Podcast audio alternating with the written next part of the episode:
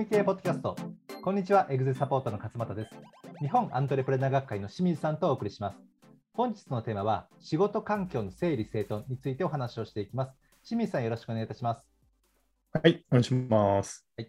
我々仕組み経営で、えー仕組み化のコーチングプログラムはいをご提供してますけれども、まあ仕組み系導入パッケージという名前でご提供してますけれども、このプログラムの、まあ、比較的最初の方にご提供するのが、この仕事環境の整理整頓というカリキュラムなんですね。仕組み化に取り組む前に、この整理整頓する効果っていうのは非常に大きいと思ってますので、まあ、前半に入れてるんですけれども、あ今日はですね、清水さんとまあお話をさせていただきながら、このし仕事環境のどういうところをですね、整理整頓するべきかとはい。いうお話を、はいさせていただければと思ってるんですけれども、うん、はい。まあ、僕の中ではですね、この整理整頓から得られるメリットっていうのがすごくたくさんあるなというふうに思ってまして、まあ、整理整頓って言ってみれ意味でば、まあ、そ掃除であるとか、こうきれいに並べるとか、余分なものを捨てるとかっていう形なんですけれども、はい。いくつかまあメリットがある中で、一つは、やっぱ働いている場所がオフィスが、オフィスであるとか、例えば飲食店でしたらお店自体がとてもきれいになって見た目が良くなりますので、あのまあ空気感がすごい良くなって気持ちがいいっていう、で働いてる方もすごく気持ちよく仕事ができるっていうような、まあ、マインドのところがあるのが一つなんですけれども、他にはですね、あの物の並びであるとか、例えばお店でしたら、まあ、ポップとか掲示物とかもそうかもしれませんけれども、あの均一化がこう進みますので、それぞれのルールが明確にできると。いわゆはるこうマニュアルを作る作り方であるとか、この仕事の手順っていうのも決めやすいっていうのが非常に大きいなというふうに思ってるんですね。うん、でそれによって、もう一個出てくるのが、結果的に仕事の効率化が非常に進むと。うん、まあ、それによって、まあ、結果的にですけれども、まあ、業績がアップしていくっていうような連動性があったり、あの仕組み化がし仕組み化をすればするほどね、その業績が上がっていくっていうような結果がつながってくると思うんですけれども、それをですね加速しやすいのが一番最初のこの整理整頓という考え方なんではないかなというふうに思っています。はいはいですので、今日はですね、じゃあその整理整頓をやろうとなったときに、どういった観点でやればいいのか、どういったところを整理整頓すればいいのかというところを、あの清水さんの方からお話しいただければと思い。はい、よろしくお願いいたします。はい。はい、お願いします。えっと、まあ、僕らの師匠のマイケル・ガーバーさんという人がいるんですけれども、まあ、彼曰くですね、えーまあ、社長に必要な人格として、職人、マネージャー、起業家っていう3つの人格があるんですけども、はい、その、まあ、多くの社長は起業家の人格に時間を使っていないので、会社が成長しませんよという話をしてるんですけど、はい、えーその起業家の人格に、えーアクセスするためには、えー心な心が乱雑な状態だと難しいって言ってるんですよね。はい、で、その心の乱雑さってやっぱどこから来るかというと、えーまあ、その仕事環境来るから来るわけですね。うん、仕事環境が乱雑だと心も乱雑になると。あれやんないといけない、これやんないといけない、これ探さないといけないっていうふうに乱雑になると。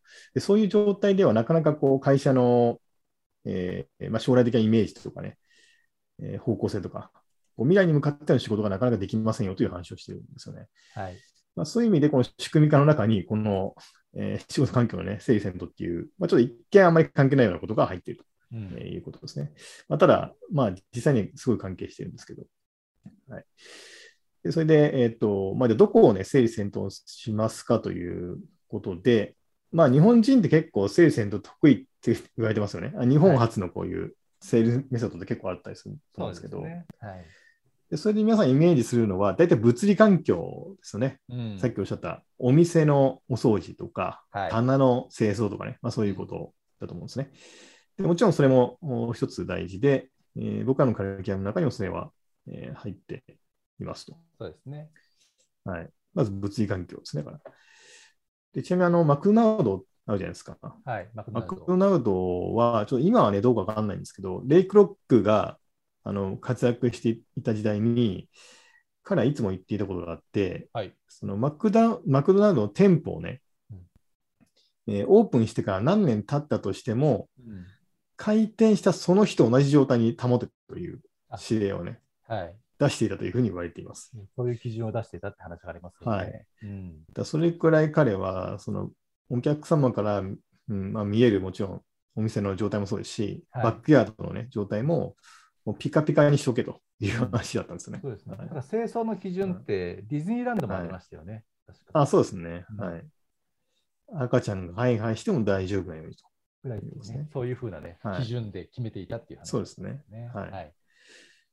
なので、まず物理環境ですね、そういう。これが一つ。で、もう一個が、まあ、最近これは物理環境よりも大事や、大事じゃないかっていう思ってるのが、デジタル環境ですね。そうですね。はい。はい。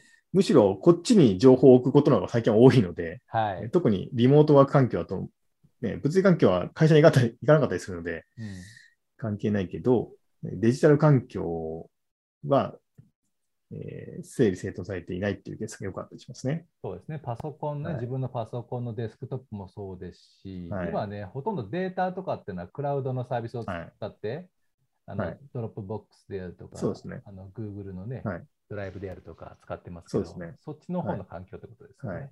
はい。そうですね。これ二つ目で、最後が仕事そのものですね。仕事のやり方について仕事のやり方そのもの。はい。ですね。ちょっと後でまた説明します。あはい。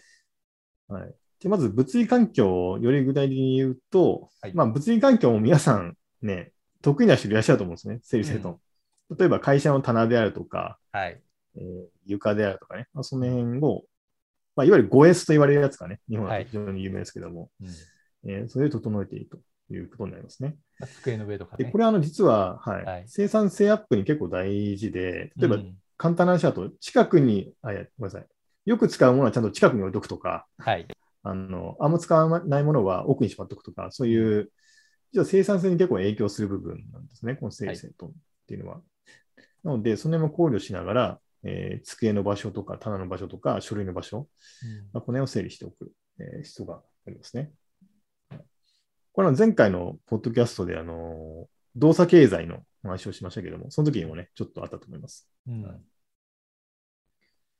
で、えーまあ、次がですね、まあ、デジタル環境なんですけども、具体的に言うと、まあ、多分皆さん結構使うのがメール、受信ボックス。はい。メールですね。はいうんこれがごちゃごちゃになって、えーあこのメール見たっけなとかね、あはいこれ返したっけなみたいな感じで、うんあのごちゃごちゃしてると。ね。でも朝起きてメールボックス開いた瞬間に、メールボックスがごちゃごちゃしてて、もうそれだけで心が乱雑になりますよね。あ今日もなんかいろいろやらないといけないみたいなうん感じで。なのでこう整理整頓しそうで、まあ、具体的にはちょっとお勧めしてるやり方す言うと、受信ボックスゼロっていう考え方があって、はい。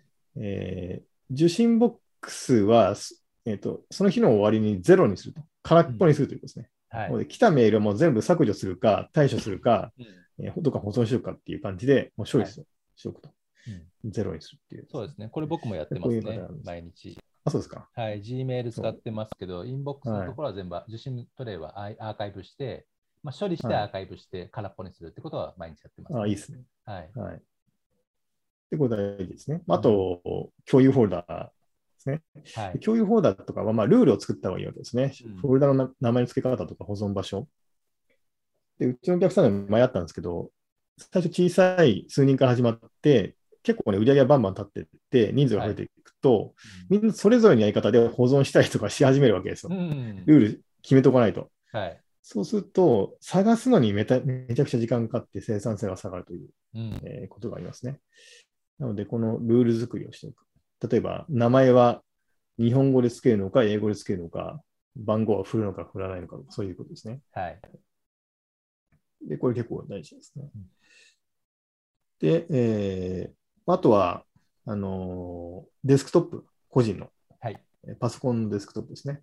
このデスクトップ上には、あー一つ言うと、あの何も置かないっていうのがね、一応お勧めしていて、えーまあ、正確にはその、仕掛かり中のファイルだけ置くっていうね、やり方をお勧めしています。うんこれもデスクトップ開いた瞬間にごちゃごちゃしてるともうやる気なくすので、まあ、でもまあ多いですよね。デスクトップ上はいにこのファイルがバーって並んでるっていうそうそうそう。方はね、非常によくす見る。んごい小さくうんなっちゃったりしますからね、ファイルが。ねそうするともう、どこに何があるのか分かんないんで、よろしくないとほぼいうことですね。8 8割、えっと、8割、9割はクリックしないファイルじゃないかなというふうに思いまあ、す。そうそうそうそうそうんう。このルールが決まってないので、そうなっちゃうといううんことですよね。本当に景色になってますね。はい。そうそうそうそう。壁紙の一部壁紙の一部だって。無駄なマシンパワーを食うだけなので、うんまあよろしくないはいですね。はい。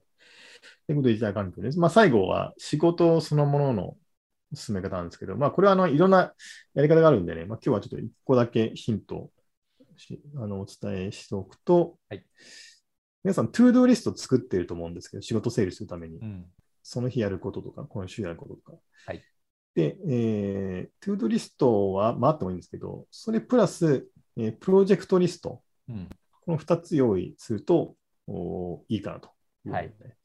まあ、いつもお勧めしてるんですけど、で、プロジェクトリストっていうのは、えっと、複数の ToDo で成り立ってる、えー活動のリストですね。例えば、えーそうですね。まあ、僕が今、プロジェクトリストに入ってるやつだと、はい。えーまあ、とあるテーマのそのカリキュラムを作るっていうのがプロジェクトなんですけど、はい。このカリキュラム作りっていうのは複数の ToDo で成り立ってるわけなんですね。うん。その後、これを ToDo リストに入れちゃうとですね、あのどっから手をつけていいのか分かんないので、ずっとはい ToDo リストに置きっぱなしになるケースが多いんですよ。大きすぎるってことですね。そう、大きすぎるんですね、そのはい仕事のボリュームが。うん。なので、こういうのはプロジェクトリストに入れておきます。はいで、え ToDo リストには、まあ、勝間さん、これ結構詳し詳しいかもしれませんけども、うんすぐできるタスクだけ入れておくと。はい。ですね。5分とかで、えーすぐ実行できる、えーものだけを入れておくと。ですね。なので、えーと、プロジェクトリストを見て、まあ、でっかい塊の仕事があるわけなんですけども、それを ToDo に分解するっていうことが必要なんですよね。なるほど。大事ですね。えー例えばそのカリキュラムを作るっていうんであれば、まず、えっ、と、なんか、なんか参考にするためになんか本を読まないといけなかったりするわけなんで、その本を読むっていうのを入れておくとか、本を買うっていうのを入れておくとか、ToDo に方にね。うん。そんな感じで、えープロジェクトとこの ToDo を分けるっていうのは結構生産策のために、えー必要になってきます。なるほど。なるほど。あと仕事の整理で言うと、まあ、ちょっと詳しくは言いませんけれども、その,、はいその日の一日の始め方をちゃんとルール化するとか、一日の終わり方をルール化するとか、えーまあ、私の場合には一日の終わりに日誌を書くようにしてるんですけども、ああ、素晴らしいまあ、。そんな感じで、はいまあ、仕事そのものの仕組み化ということですね。はい。これがまあ整理整頓につながっていきます。うんで、こういうのをやることで、心の中も整理されるので、はいえー先ほど言った起業家の人格にアクセスできるようになるうん。ということですね。はいまあという感じで、物理環境、デジタル環境、あと仕事の環境なるほどと。いう観点で見直していただくと分かりやすいのかなと思いますね。うんはい。ありがとうございます。はい。なんで、仕事環境の整理整頓っていうとね、あの本当にもう物理的なものっていうのが真っ先にはい。思い出しますけれども、まあ、今日ね、お話聞いていただいて、まあ、仕事環境、まあ、そういうデータ的なところ、はいああと、まあ、物理環境はい。っていうこの3つの中から、まあ、おそらく着手しやすいのはこの物理環境の整理整頓だと思うんですね。はい。で自分のあの職場とか、まあ、机周りでもいいしあのオフィスでもいいと思いますし、まあ、ある程度会社さんでしたら、そのオフィスの隅っことか廊下とかっていうところを見ると、はいうん。なんか物がこう乱雑に積まれてないのかなとか、うん。汚れてないかなっていうところをですね、改めてはい。こう目で見て、あちょっと整理が整頓必要だなと思ったら、そこからですね着手していただくと、まあ、いいんじゃないかなというふうに思うんですね。はい。はい、本当にですね、しあのそのやるだけでもかなりいろんなあの効果が感じられると思いますので、ぜひですすね。はい、着手してやってみていただけますでしょうか。はい。でそれでは仕組み系ポッドキャスト、仕事環境の整理整頓をお送りしました。また来週お会いしましょう。ありがとうございました。ありがとうございました。